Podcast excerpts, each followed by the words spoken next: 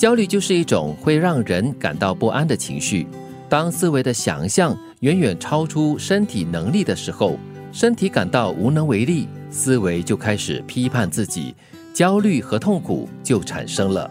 这个时候就天崩地裂了，身体发出信号哈，警钟其实跟我们的心情、心绪是息息相关的。嗯，我常会觉得，当你的情绪呢变得有点焦躁不安的时候呢，首先的第一个原因，你应该看向的就是你累了，嗯，你的身体累了，你的眼睛想休息了。是是是，哎，可是你要首先想一想，为什么你会感到焦躁不安呢？是不是给自己设定的目标还有工作太多了，超过了你能够负荷的一些重？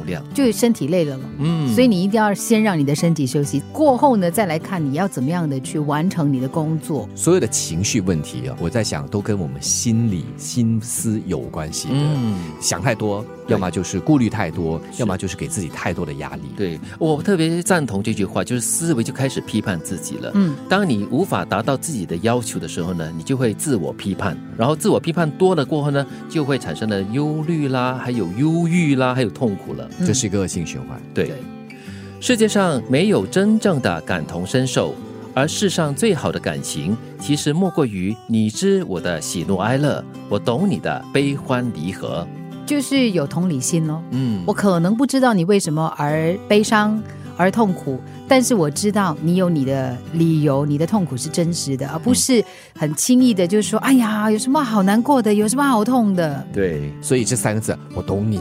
有时候我还真的放了一个很大的问号。我知道你的感受，对对对，你这种经历哦，我完全可以理解你的你的痛。嗯，真的吗？没有复制的，特别是情感啊，或者是感受，不可能感同身受。对，其实这句话就是要提醒你了，不要有奢望哈。另外一个人是完全理解的你的心。心情理解你的所有的悲欢离合的，只要这个人不幸灾乐祸，不站在那边善笑着你的话，我就觉得已经很庆幸了。关系的本质是各取所需，一个人离开你，不一定是你做错了什么事，而是你身上没有他要的东西。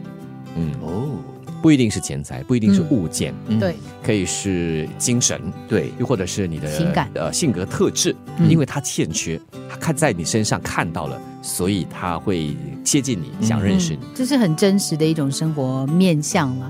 比如说，你常会听到人家说，在那个职场上或商场上，某个人他突然间对他不好了，因为你没有利用价值了。对对对，这是很真实、很现实的。对，或者是一对情侣，一个男的或者是一个女的，跟对方提出了分手，然后另外一方呢就无法理解，就一直在问为什么、为什么、为什么？其实很多时候真的说不出一个原因跟道理的，可能就是我在你身上已经得不到了所谓的快乐了，或者是我跟。你的相处已经看不到未来更远的前路了。朋友之间也是一样的。为什么我们说有些朋友，哎，我们好像特别投缘？嗯，因为你们有共同的爱好。对，又或者是可能你们的性格是南辕北辙，你这样的性格他没有，所以他觉得很好奇，他会接近你。对对对。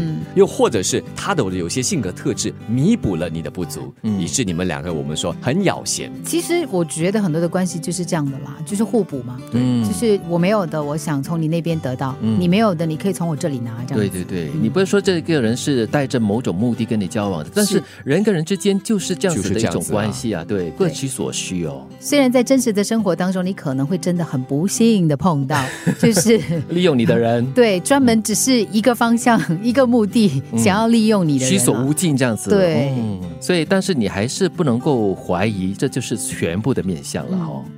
焦虑就是一种会让人感到不安的情绪，当思维的想象远远超出身体能力的时候。身体感到无能为力，思维就开始批判自己，焦虑和痛苦就产生了。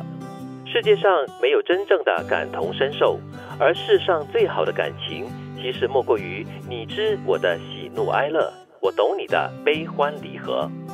关系的本质是各取所需，一个人离开你，不一定是你做错了什么事，而是你身上没有他要的东西。